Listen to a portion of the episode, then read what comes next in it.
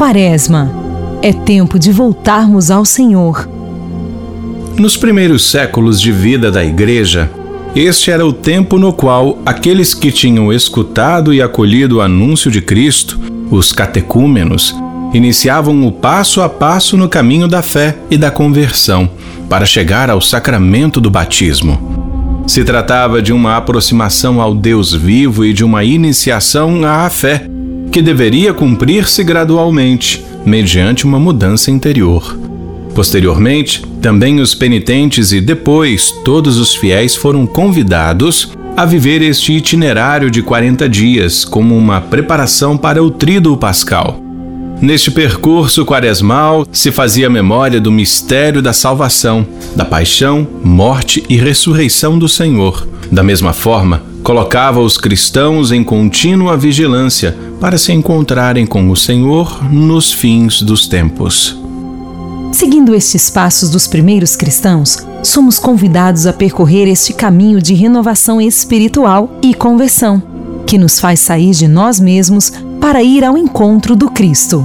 É um tempo propício para uma experiência profunda de Deus, por meio da oração, da escuta da palavra, da vivência sacramental e dos gestos concretos de amor e misericórdia. É avivando assim o nosso batismo e assumindo o nosso compromisso de verdadeiros cristãos. Vivenciar a Quaresma é uma oportunidade para recordarmos tudo aquilo que Deus fez por nós e assim concluirmos que só o Senhor nos merece e, sem mais adiamentos nem hesitações, nos entregarmos em Suas mãos. E para nos ajudar a viver esta experiência, a Canção Nova traz até você este documentário, esta catequese do tempo quaresmal. Iniciemos esta aula de fé com o Padre Antônio Xavier. A Quaresma é um tempo especial dentro da liturgia, onde nós nos preparamos para viver bem ali a Semana Santa, o Tríduo Pascal, a paixão, morte e ressurreição de nosso Senhor. E é exatamente nesse sentido que a Quaresma começou a existir ela existia como o tempo de preparação dos catecúmenos, aqueles que se preparavam para serem batizados então ali na missa de Páscoa, naquela missa da vigília, uma missa bonita, que era um único momento durante o ano onde se batizava. O resto do tempo era preparação para isso. Por isso, é, a origem da quaresma é o tempo próprio de preparação para aqueles que são batizados, claro, mas para aqueles que já são batizados é um tempo de recuperação propriamente das disposições do seu coração. Então é um tempo de ascese para quem já é batizado, um tempo de penitência e um tempo de conhecimento, de grande conversão para aquele que se prepara.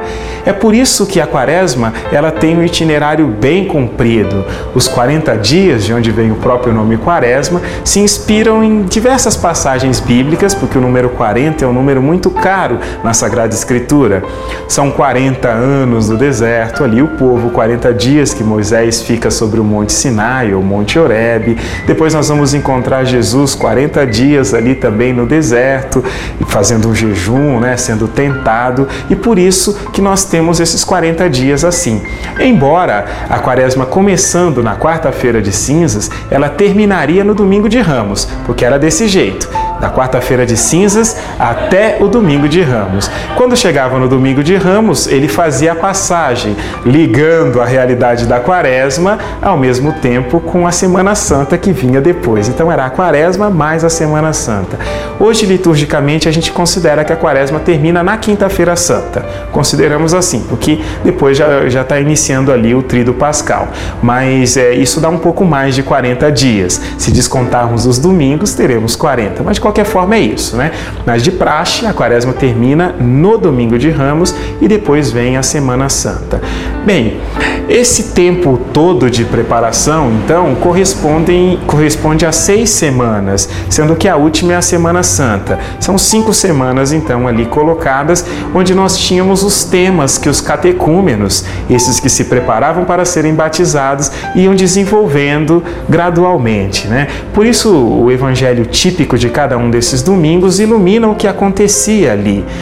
Nós temos é, no ano A, nós temos ano A, B e C, né, por causa do Evangelho de Mateus, Marcos e Lucas.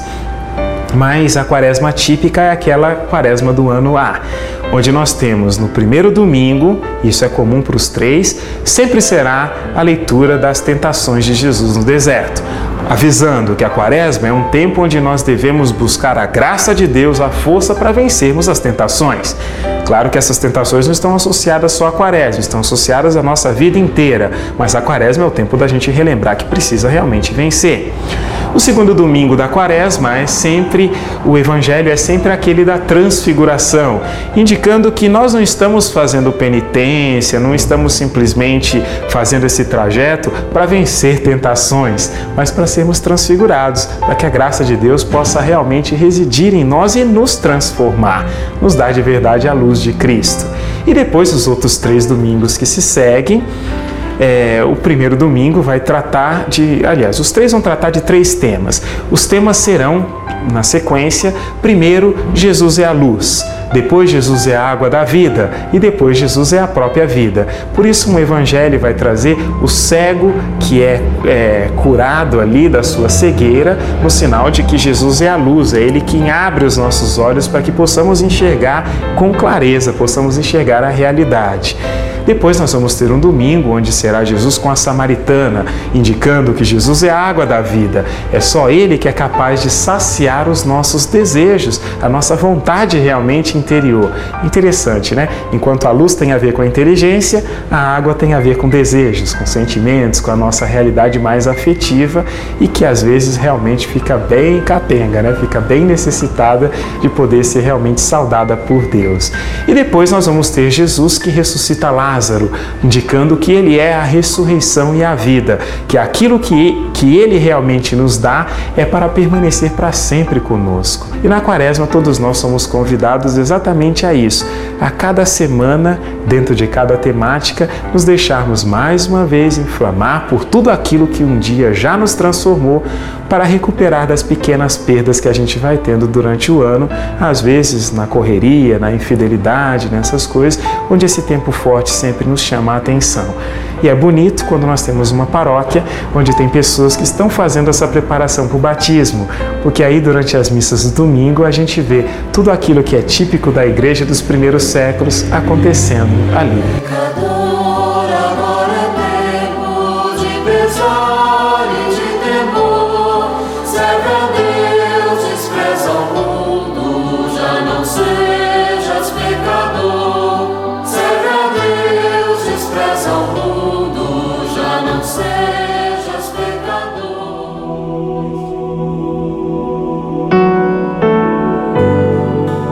Imposição das cinzas.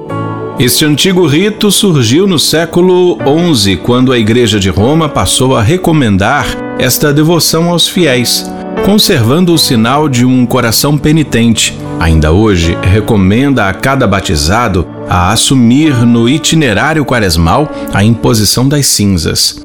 Mas qual é o sentido das cinzas para o cristão? A quarta-feira de cinzas, que marca o início da quaresma, é uma data de suma importância.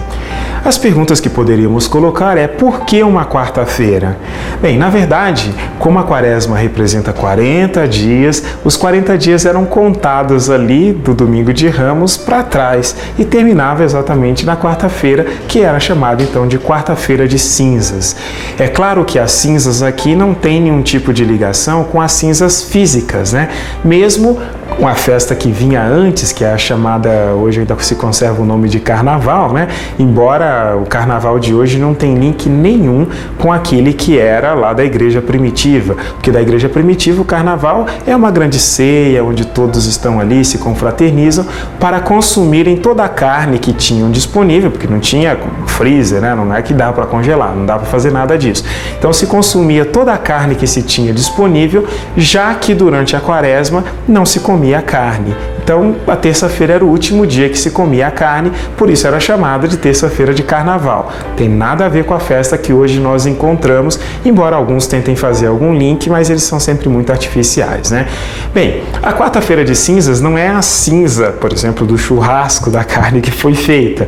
Essa cinza ela tem uma outra história. A história dela está lá no Antigo Testamento, quando nós encontramos várias cenas, por exemplo, no livro de Jonas, onde de maneira muito direta A gente pode ver, Jonas anuncia a necessária conversão para o povo ali de Nínive e eles, com a disposição exterior, a externam se vestindo de saco e colocando cinza sobre si.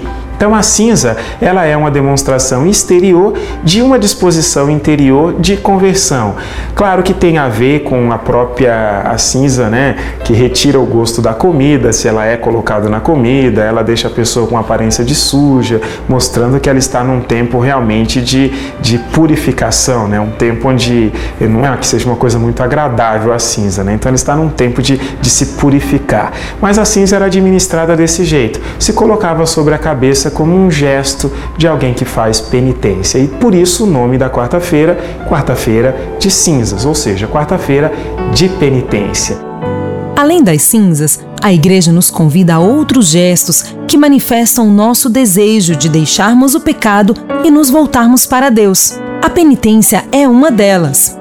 É preciso entender que o objetivo não é nos fazer sofrer ou nos privar de algo que nos agrada, mas é um meio de purificação da nossa alma. Nos faz viver de forma mais suave, nos faz viver de forma mais suave e fecunda. Penitência, essa palavra bonita e um pouco assustadora para algumas pessoas, né? O que quer dizer penitência? Penitência é, uma, é algo que nós nos impomos como forma de domesticar algum tipo de, de sentimento ou de pensamento, de intenção interior que possuímos. Por isso, a penitência ela sempre está ligada a algum tipo de renúncia. Essa é a história dela. Alguém que renuncia um determinado alimento, um determinado comportamento, um determinado bem, em sinal de, de penitência, de dizer, eu posso viver sem isso. É uma forma de readquirir a liberdade, né? Então a penitência ela serve para isso, para a educação dos nossos sentidos, a educação dos nossos desejos, para que a gente possa então se configurar melhor a Cristo, né? Então a penitência é sempre feita sobre coisas que são capazes de produzir efeitos em nós. Mas a pergunta seria: e como se escolhe uma penitência? Bem, muitas pessoas costumam, quando vão fazer penitência, já pensar direto que é que eu não vou comer, né? Pensa-se logo assim. Tira alguma coisa e a penitência ela fica sempre apoiada no cardápio. É possível? É possível, mas eu aconselho a um outro tipo de busca de penitência.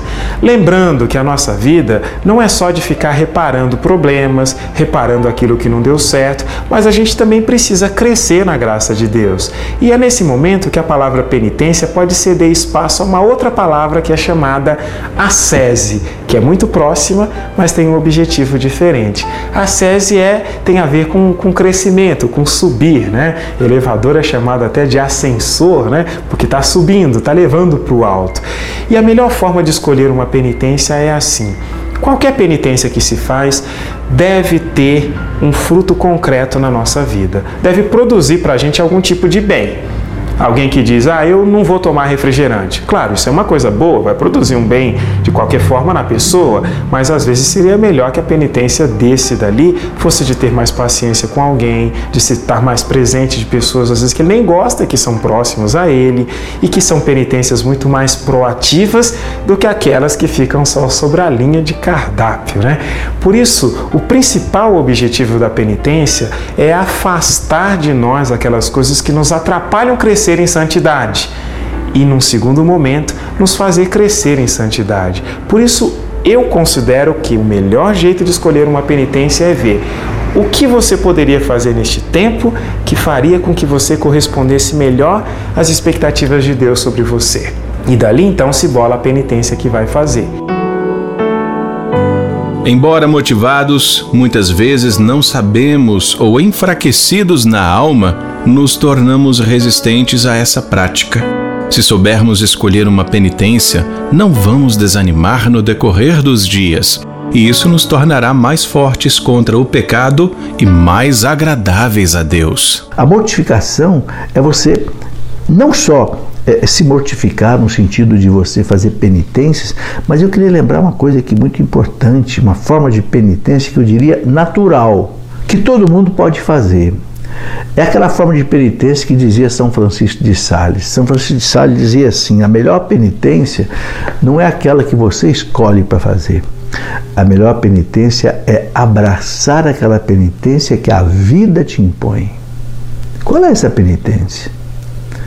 As tuas preocupações, as tuas aflições, as tuas tribulações. Entende? Os, os teus aborrecimentos, as críticas que você recebe. É o sofrimento de cada dia. Se você recebe tudo isso e oferece para Deus com resignação, sem blasfêmia, sem revolta, entende? É uma penitência que transforma a nossa vida. E sabe, é a penitência que a gente precisa. Porque quando você vai no médico, é você que fala para o médico qual é o remédio que você vai ter que usar. Qual é o exame que você vai ter que fazer? Não, é o médico que, que diz qual é o remédio. Na vida, Deus fala qual é o remédio que a gente tem que tomar. É o remédio de cada dia, da dor de cada dia. Esse remédio, abraça esse remédio. Jesus diz: quer ser meu discípulo? Renuncie a si mesmo, renuncie o que você quer. Tome a sua cruz a cada dia. O que é essa cruz de cada dia? É você abraçar com resignação, você ter que levantar cedo para trabalhar, o suor do trabalho, o aborrecimento, a falta de dinheiro, a falta de emprego, não sei, tudo que te faz sofrer. Se você abraça e coloca no cálice de, Cristo, né, você está fazendo uma grande penitência. Então tá aí. Essa época de quaresma é época disso.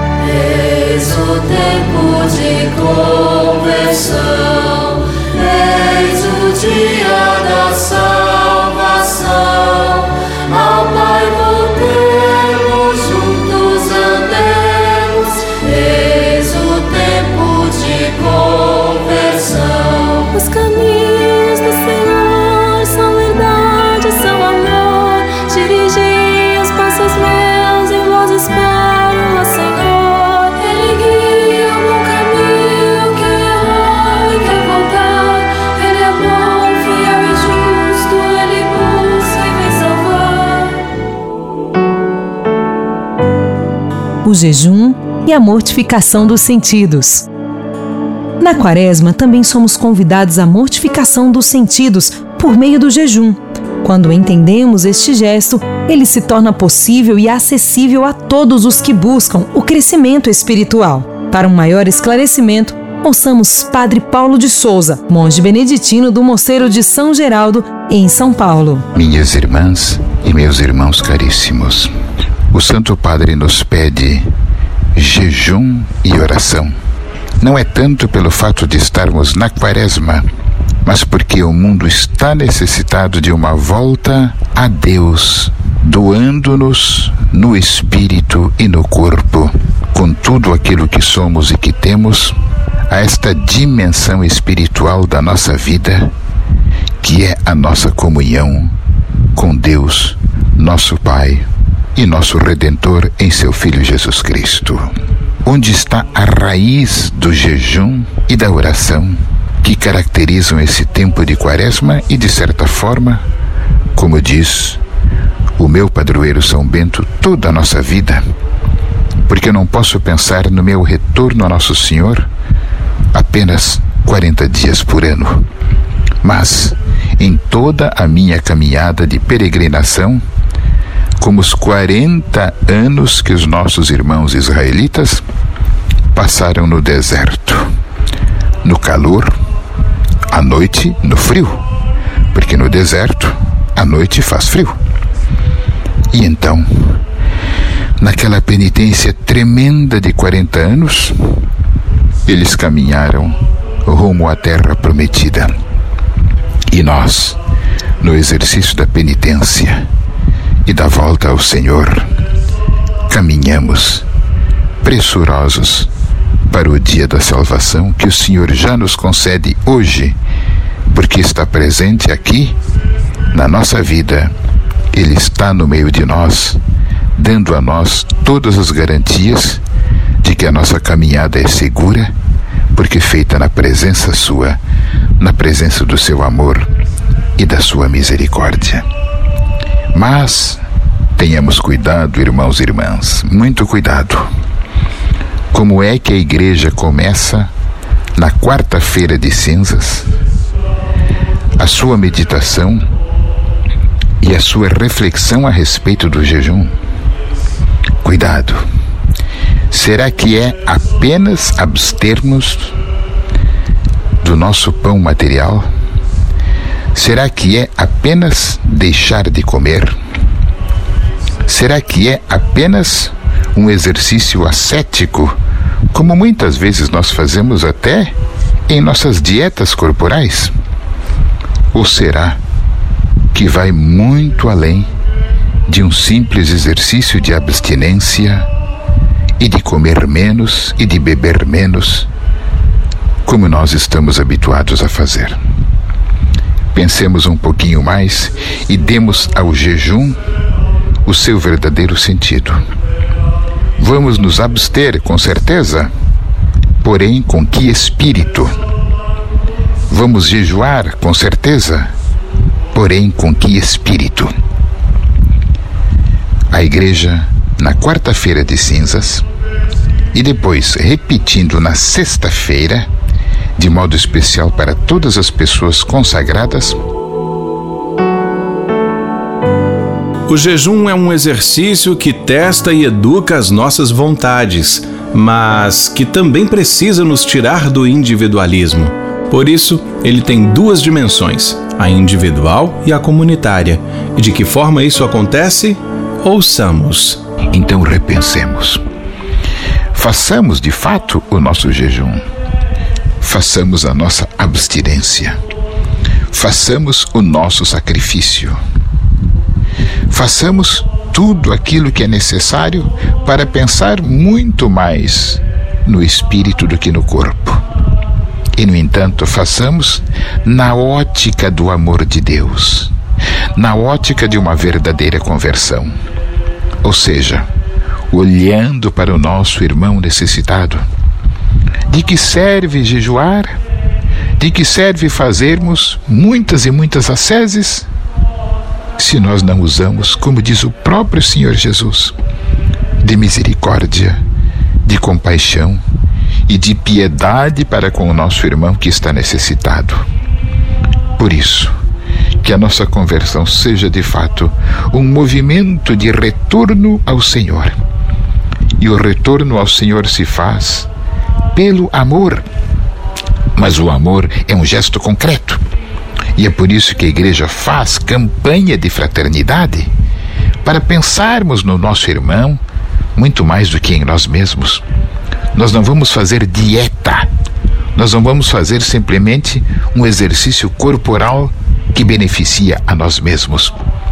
Nós estaremos pensando no corpo da igreja, em todos aqueles que conosco participam deste movimento de conversão e de volta ao Senhor. O jejum será, portanto, realizado naquela ótica de Jesus, que nos ama infinitamente, que dá a sua vida por nós, que dá a última gota de seu sangue, porque quer ver a nossa redenção, quer ver o nosso retorno ao Pai no reino celeste. Vamos, irmãos, vamos jejuar, vamos nos abster daquilo que não é necessário para o nosso corpo e vamos nos alimentar com a oração constante, com a oração que alimenta a nossa alma, com o mistério do sacramento da penitência. Mais do que isso ainda, com a Santa Eucaristia, alimento que não mata a fome do corpo, mas alimento que nos sinaliza e nos faz penetrar na eternidade de Deus, porque aquele que come desse pão viverá eternamente. Amigos e irmãos, Deus nos abençoe e Deus nos faça sentir este grande desejo de amar a Ele e de amar a todos os nossos irmãos e irmãs com gestos concretos. Este é o mandamento do Senhor. E o apóstolo Paulo diz que quem vive este mandamento cumpre toda a lei. E Jesus Cristo, nosso Senhor, volta a dizer: destes dois mandamentos, amar a Deus e ao próximo, depende toda a lei e os profetas. Façamos, portanto, tudo voltando-nos para Jesus com todo o amor do nosso coração, da nossa vida, da nossa alma. Findando este assunto, Luzia Santiago, de forma simples e prática, nos dá dicas de jejum e mortificação. O jejum é importante, é importantíssimo nas sextas-feiras. Por exemplo, na sexta-feira não comer carne. Eu vivo isso. Na sexta-feira eu não comer carne, em toda a quaresma. Exemplo, é me mortificar com alguma coisa, que pode ser o doce, que pode ser o refrigerante. Não é para emagrecer, tá bom? Mas é oferecer, é oferta, é mortificação. Você escolhe uma mortificação nessa quaresma e oferece pela sua conversão, oferece pelos pecadores. Simples, a televisão, a internet, como podemos, nesse tempo da quaresma, e eu faço isso, acessar menos as redes sociais? Somente aquilo que é necessário para a minha edificação. Mas o exagero, eu vou oferecer aquilo que não me edifica, que me fica me coçando, né? Vai lá no telefone, Luzia, e vê o que está acontecendo. É, eu me abstenho disso.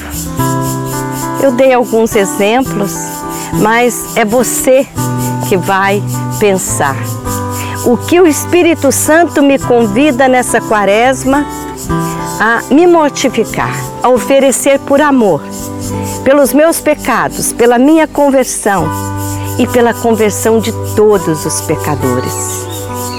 Senhor, dai-nos a graça de um coração penitente, fazer a penitência amorosamente, por amor a Ti e por amor aos meus irmãos. A oração como um encontro. São João Paulo II dizia: É a oração que sempre, em primeiro lugar, abate a barreira entre nós e Deus. Barreira que o pecado e o mal podem ter levantado.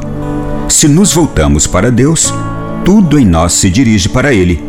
A oração é exatamente a expressão de nos dirigirmos para Deus, isto é, ao mesmo tempo, a nossa contínua conversão, o nosso caminho. Trilhar o caminho da oração nem sempre é fácil, mas com fé, perseverança e a orientação do professor Felipe Aquino, podemos conseguir. A oração, os santos diziam que é a fraqueza de Deus e é a força do homem. Por quê? É, porque quando você reza, quando você ora, você toca o coração de Deus. E Deus dá a sua graça para auxílio da nossa fraqueza. Né? Então, o, o cristão inteligente é um cristão de oração. Porque ele sabe que ele sozinho não pode nada, mas que Deus pode tudo. O anjo disse a Maria para Deus: nada é impossível. E, e Deus manda pedir. Sim, Deus manda pedir. Santo Afonso de Ligório, doutor da igreja, dizia assim: existe uma regra estabelecida por Deus, só recebe quem pede. É por isso que Jesus manda pedir. No Pai Nosso ele manda pedir, Pai Nosso, não é?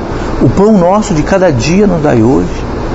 Perdoai as nossas ofensas, assim como nós perdoamos a quem nos tem ofendido. Não nos deixeis cair em tentação. São sete pedidos. Livrai-nos do mal. Né? Nós temos que pedir. Jesus disse: quem pede, recebe. Quem busca, acha. Quem bate, a porta será aberta.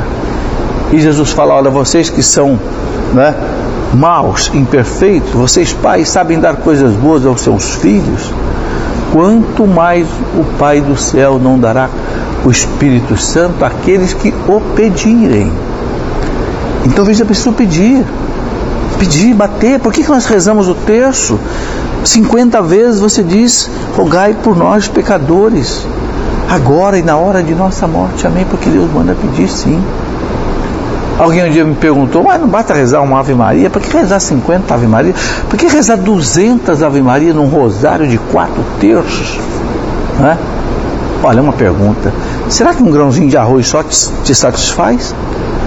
Por que quando você almoça você come não sei quantos centenas de grãos de arroz? Por quê? Porque um grãozinho de arroz só não sustenta.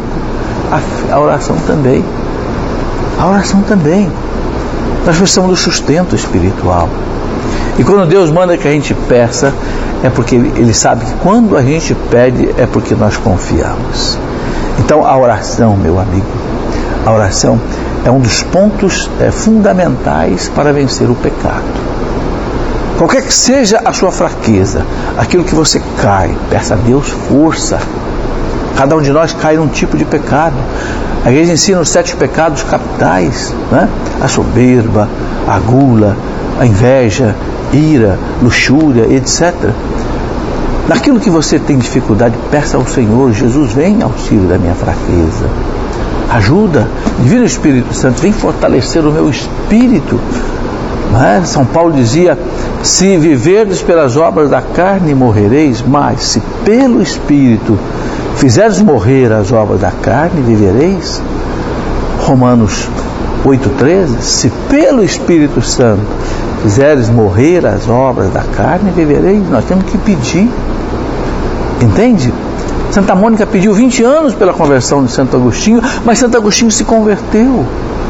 Ela pedia só que ele fosse um santo, mas na verdade ele se tornou o grande santo, doutor da igreja, esse homem extraordinário que ainda hoje o mundo o segue. O saudoso Dom Henrique Soares também nos orienta. Jesus, no capítulo 6, versículos 5 e 6 de Mateus, diz: Quando orardes, não sejais como os hipócritas, quer dizer, como os fingidos, como os que não sinceram, não são sinceros, porque eles gostam de fazer oração, pondo-se de pé nas sinagogas e nas esquinas, a fim de serem vistos pelos homens. Veja, a questão não é fazer oração, a gente deve fazer. A questão não é ser visto pelas pessoas. A gente pode ser visto, não, tem, não precisa rezar escondido, não. Não precisa ser um cristão disfarçado, camuflado. Não. Jesus mesmo diz: brilhe a vossa luz diante dos homens, vós sois a luz do mundo. Ninguém acende uma lâmpada, e você é uma lâmpada, para colocá-la debaixo do móvel. O problema aqui é outro: é a pessoa fazer as coisas, a pessoa rezar para ser visto, rezar para ser tido por piedoso, rezar para aparecer. Aí não. Aí é uma religião exterior, pior do que exterior uma religião falsa, hipócrita, Jesus chama, mascarada. Né? Mas é para rezar sim, e bom que os outros vejam. Em verdade vos digo: esses que rezam para serem vistos, para aparecerem, já receberam sua recompensa. Tu, porém, quando orares, entra no teu quarto, ou seja, entra no teu coração, entra no teu íntimo, e fechando tua porta, ora a teu pai que está no segredo, e teu pai que vê no segredo te recompensará. A oração deve ser interior, quer dizer, a oração deve brotar do coração. É uma das observâncias mais importantes da quaresma, a oração. E é a observância, é o gesto fundamental de toda religião. Quem não reza não tem religião, mesmo que diga que tem. A atitude básica da religião, de qualquer religião, é a abertura para Deus. É reconhecer que Deus é tudo. É viver diante de Deus, na obediência a Deus, deixando que Deus invada a minha vida. E eu só posso fazer isso rezando. Então, a oração, sobretudo na quaresma, você deve aumentar a oração que você já faz. Pode ser rezar um salmo por dia, Pode ser rezar o saltério todo no tempo da quaresma, vai repartindo os salmos de modo a rezar o saltério todo. Pode ser rezar a via sacra, compra o livrinho da via sacra nas livrarias, uma via sacra piedosa, centrada em Jesus e reze todos os dias. Pode ser o texto, sobretudo os mistérios dolorosos, as dores da Virgem Maria. Então, rezar, aumentar a oração na quaresma. Né? Junto a isso, a leitura da Sagrada Escritura, uma bela oração é a Lexio Divina, rezar um capítulo por dia de algum livro da Escritura, de modo que na quaresma leia o livro todo. Então é um modo de você ler a Escritura rezando, fazer uma leitura orante da Escritura. Mas rezar é essencial para quem crê, porque a oração me faz abrir o coração para Deus. A oração permite que Deus seja Deus na minha vida. Quem reza se salva, porque quem reza se abre para o Senhor. Então, que a sua oração seja sincera, que a oração seja impulsionada, guiada, inspirada e sustentada pelo Espírito Santo de Cristo que ora em nós e que clama em nós, Abá, Pai. Como é a oração no Espírito de Cristo, é com os sentimentos de Cristo, com as atitudes de Cristo. Deus abençoe você, viu? Uma Santa Quaresma.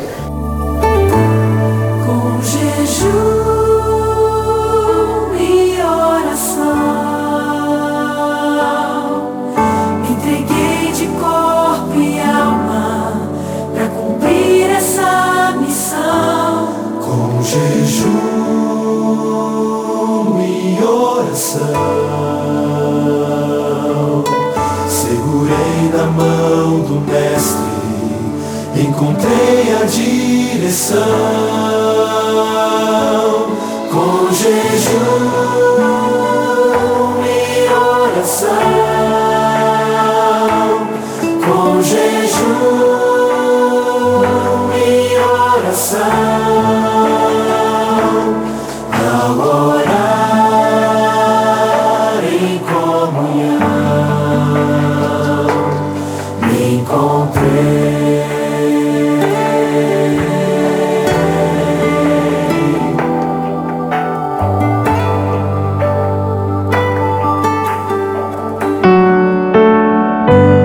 valor da esmola.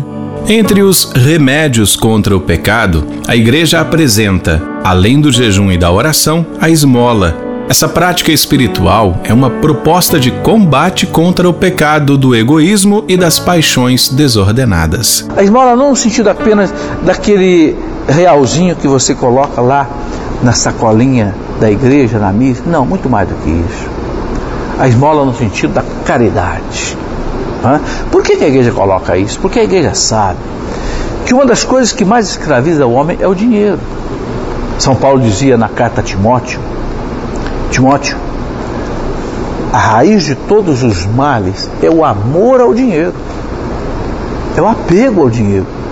Por isso muita gente mata, rouba, destrói, destrói a natureza, polui a água, polui, não é? polui o solo, polui o ar. Não é? É, irmão briga com irmão por causa de herança, o dinheiro. É? Para muitos o dinheiro é um Deus. Então Jesus diz no Sermão da Montanha: ninguém pode amar a dois senhores, a Deus e ao dinheiro. Se ele é escravo do dinheiro, ele vai abandonar a Deus. Se ele, se ele ama a Deus, ele não é que vai abandonar o dinheiro, mas ele não vai ser escravo do dinheiro. Então nós não podemos ser escravos do dinheiro. Dinheiro todo mundo precisa de dinheiro.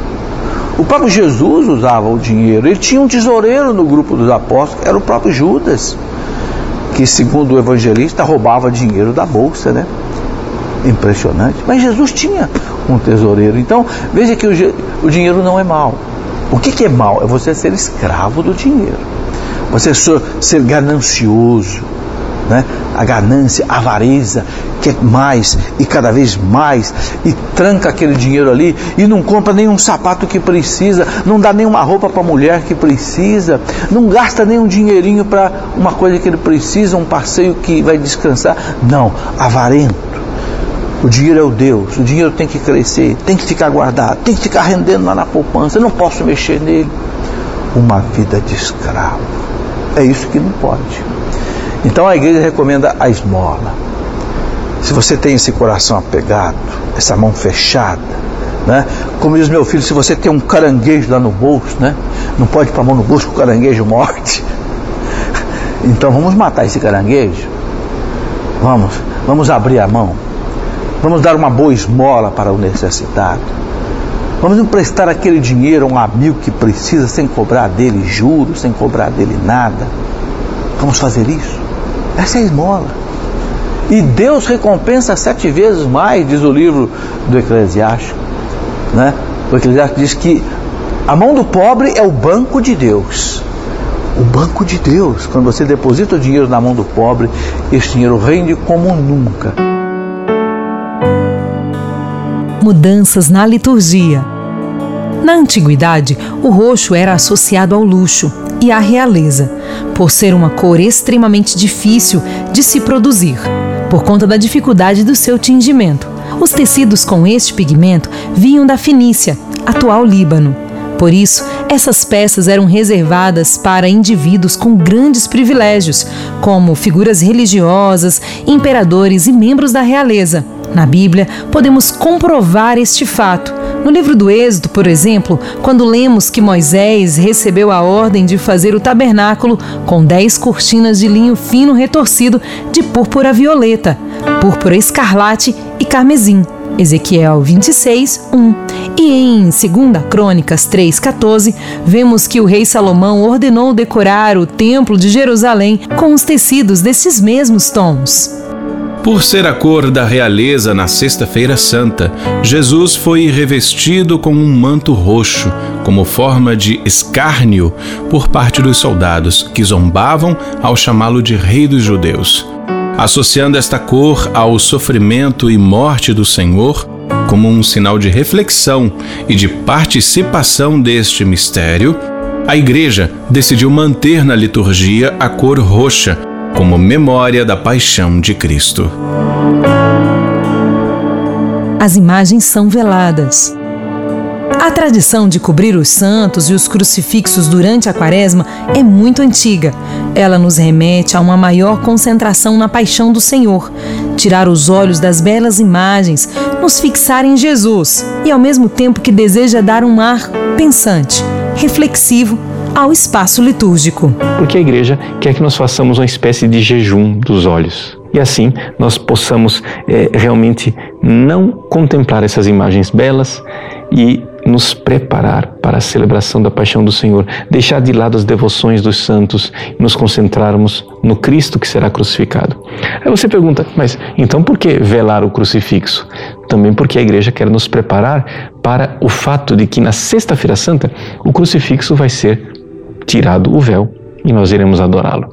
Então é uma espécie de jejum em que nós ficamos sem contemplar o crucifixo para poder adorá-lo na Sexta-feira Santa. Então é uma bela é, arquitetura da liturgia da igreja. A liturgia da igreja, na sua pedagogia de mãe, nos introduz no mistério. O mais importante é que isso não seja um formalismo, não seja simplesmente uma rubrica né, empoeirada que a gente tira lá é, dos baús para trazer à tona uma coisa que ninguém sabe por quê. É importante nós compreendermos o seguinte: nós preparamos-nos para adorar a cruz de nosso Senhor Jesus Cristo. Ao adorar a cruz, nós não estamos, evidentemente, adorando nem a madeira, nem o gesso, ou seja, qual for uh, o material com o qual é feito o crucifixo. Nós iremos adorar o amor de Cristo, que se manifestou na cruz. Então, para isso, este último pedaço de quaresma, né? Nós intensificamos a nossa penitência. Se você não fez penitência até agora, agora é o momento. É um tempo litúrgico mais sóbrio, ainda mais silencioso, ainda mais recolhido, em que nós somos chamados a voltar o nosso coração para o grande mistério daquele que nos amou e nos amou até o fim. A contemplação pela música. Na celebração eucarística, o cristão também é convidado a viver uma introspecção espiritual, a contemplação a partir da música. Vamos entender o que muda e o porquê? No tempo da quaresma, muitos sabem, mas vale a pena ressaltar, recordar, que nós omitimos o cântico do Glória e do Aleluia. Até mesmo porque no tempo da quaresma a gente não vive uma tristeza, não é isso. Tá? Tem gente que se entristece na quaresma, não é isso. Mas nós vivemos uma introspecção. Nós vivemos esses 40 dias com Jesus no deserto, na purificação, no caminho ao Calvário e guardamos esse glória, guardamos esse grito do aleluia para o sábado à noite, não é? O cume ali do tríduo pascal, com a celebração da vigília pascal, e ali nós cantamos o Glória, fazemos aquela transição linda do Antigo para o Novo Testamento, com as leituras do Antigo Testamento, as leituras do Novo, aí se canta o Aleluia, se exulta. Então, na quaresma a gente guarda, a gente contém esse grito, essa louvação que a gente precisa levar a Deus, é contida Nós vivemos uma introspecção porque nós estamos guardando para o trido pascal, em especial para a vigília pascal e para o dia da Páscoa, o nosso grito, o nosso exultar no glória e no aleluia, e nós estamos vivendo essa introspecção, nós estamos no deserto com Jesus. Então, veja bem, na liturgia, a gente precisa ter essa sensibilidade sobretudo quem canta, quem anima a celebração. Não é que você vai conduzir uma celebração melancólica, mas a sua celebração precisa ser mais sóbria. Sobretudo, eu faço uma ressalva com relação a instrumentos de percussão. Sabe, não precisa ter aqueles solos violentos, os instrumentos de percussão precisam ser moderados e é preciso seguir a inspiração, por exemplo. Se o salmo, ele é um salmo um pouco mais de lamento, compõe uma melodia um pouco mais de lamento. Se o salmo é um pouco penitencial, se a palavra ali do salmo, né? Por exemplo, ó Senhor, perdoai meu pecado e tal, compõe uma melodia, talvez com tons menores, que seja mais assim penitencial. A gente precisa entrar no espírito da liturgia e entender, quero que você guarde isso nesse vídeo, que nós estamos servindo a liturgia. Nós estamos servindo o mistério de Deus. Nós não estamos ali para fazer um show. Então é preciso ter essa consciência e entrar na Eucaristia, sempre conversar com o padre. O músico precisa conversar com o padre. Eu sei que tem uns padres às vezes que são mais exigentes, né, mais xaropes. não posso dizer porque eu sou padre, né? Mas você tem que conversar com o padre. Só eu que posso dizer, se você não é padre, não diga. Brincadeiras à parte, você tem que conversar com o padre, saber, padre, eu quero cantar isso, o que, que o senhor pensa? O padre estudou liturgia, né? Ele precisa, você precisa estar em comunhão com ele, você precisa estar servindo. E ele está celebrando em persona Christus Captis, na pessoa de Cristo cabeça. Então ele precisa ser levado em conta na celebração. O padre não é um, um, um, um detalhe da celebração, ele é o presidente da celebração. Então converse, entenda com ele qual é a melhor forma que a tua música, a tua arte, o teu dom pode servir, servir concretamente o mistério eucarístico uh, e exaltar a glória de Deus ali presente naquela celebração, se manifestando ali. A Semana Santa. A Semana Santa surgiu no início do cristianismo, por volta do século II depois de Cristo, para recordar a paixão e a morte do Senhor e também como um meio de transição entre a Quaresma e o Tríduo Pascal. Apesar de estar dentro do tempo da Quaresma, é um tempo litúrgico diferente. Mas como isso acontece? Dentro do tempo litúrgico da Quaresma, nós temos a Quaresma e a Semana Santa. Então, a Semana Santa é parte do tempo da Quaresma, mas ela não é em si Quaresma. A Quaresma em si é uma coisa, o tempo da Quaresma é mais extenso, porque vai estar abraçando também a Semana Santa. É essa a diferença. A Quaresma mesmo, ela vai ali do, da quarta-feira de cinzas até o domingo de Ramos.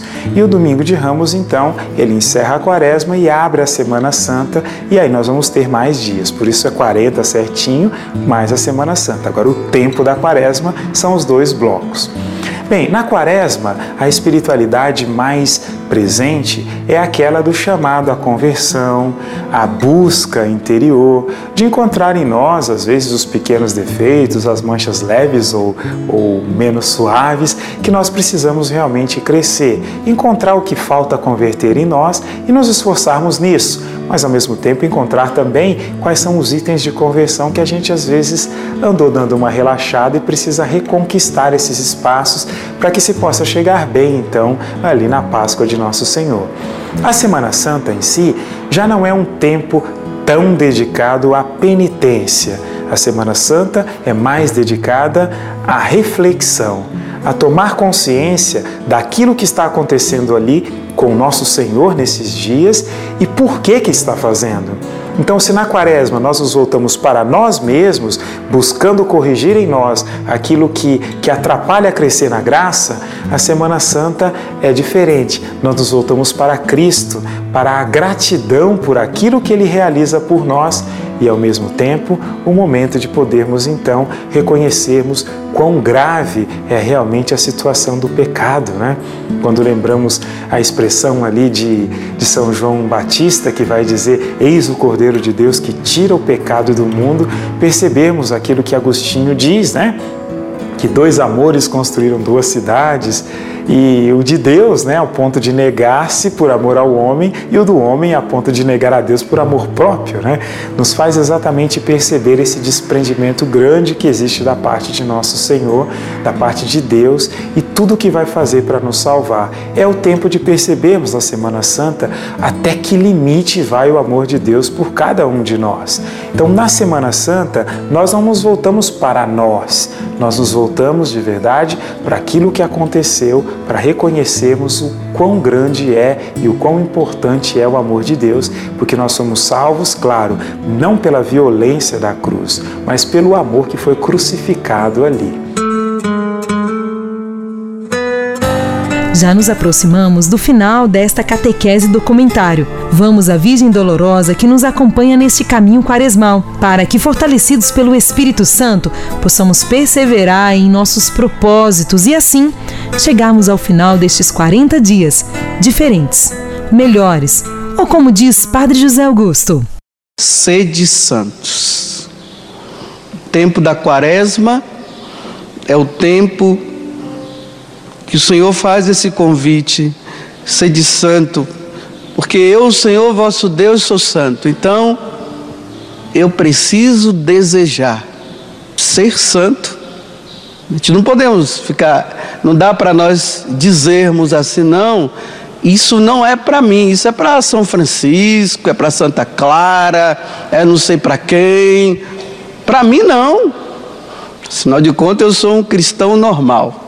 Bem, o cristão normal é aquele que luta para ser santo. Esse é o normal. O anormal é o que está aí vivendo de qualquer jeito. A gente vai mudando os conceitos, né? A gente vai dizendo, não, eu, eu sou normal, eu sirvo a Deus, mas eu sou normal. Não.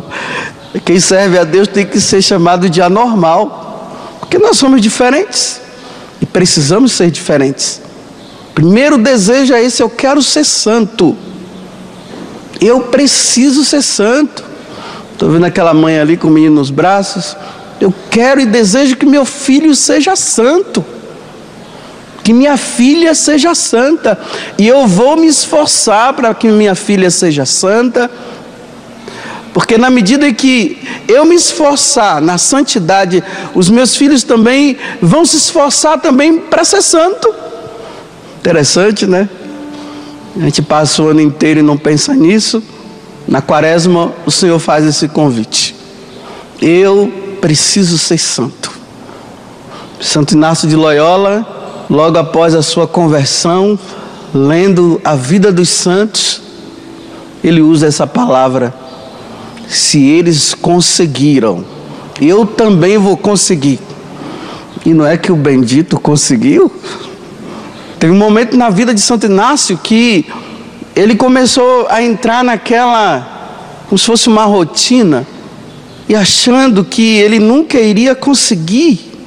E ele dizia assim: ele olhava lá para frente e ele dizia: Nossa, eu não vou conseguir chegar lá, não, está muito distante.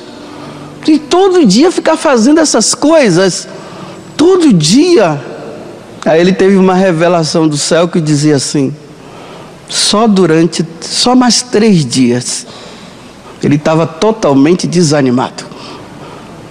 Só mais três dias. Aí ele viveu dos três dias. Só mais três dias, só mais três dias.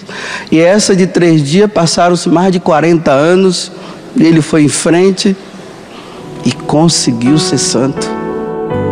Chegando ao final deste momento, a Rádio Canção Nova agradece a você que esteve conosco, nosso ouvinte, sócio, amigo e colaborador desta obra. A você que contribui para que esta evangelização continue acontecendo, a nossa gratidão.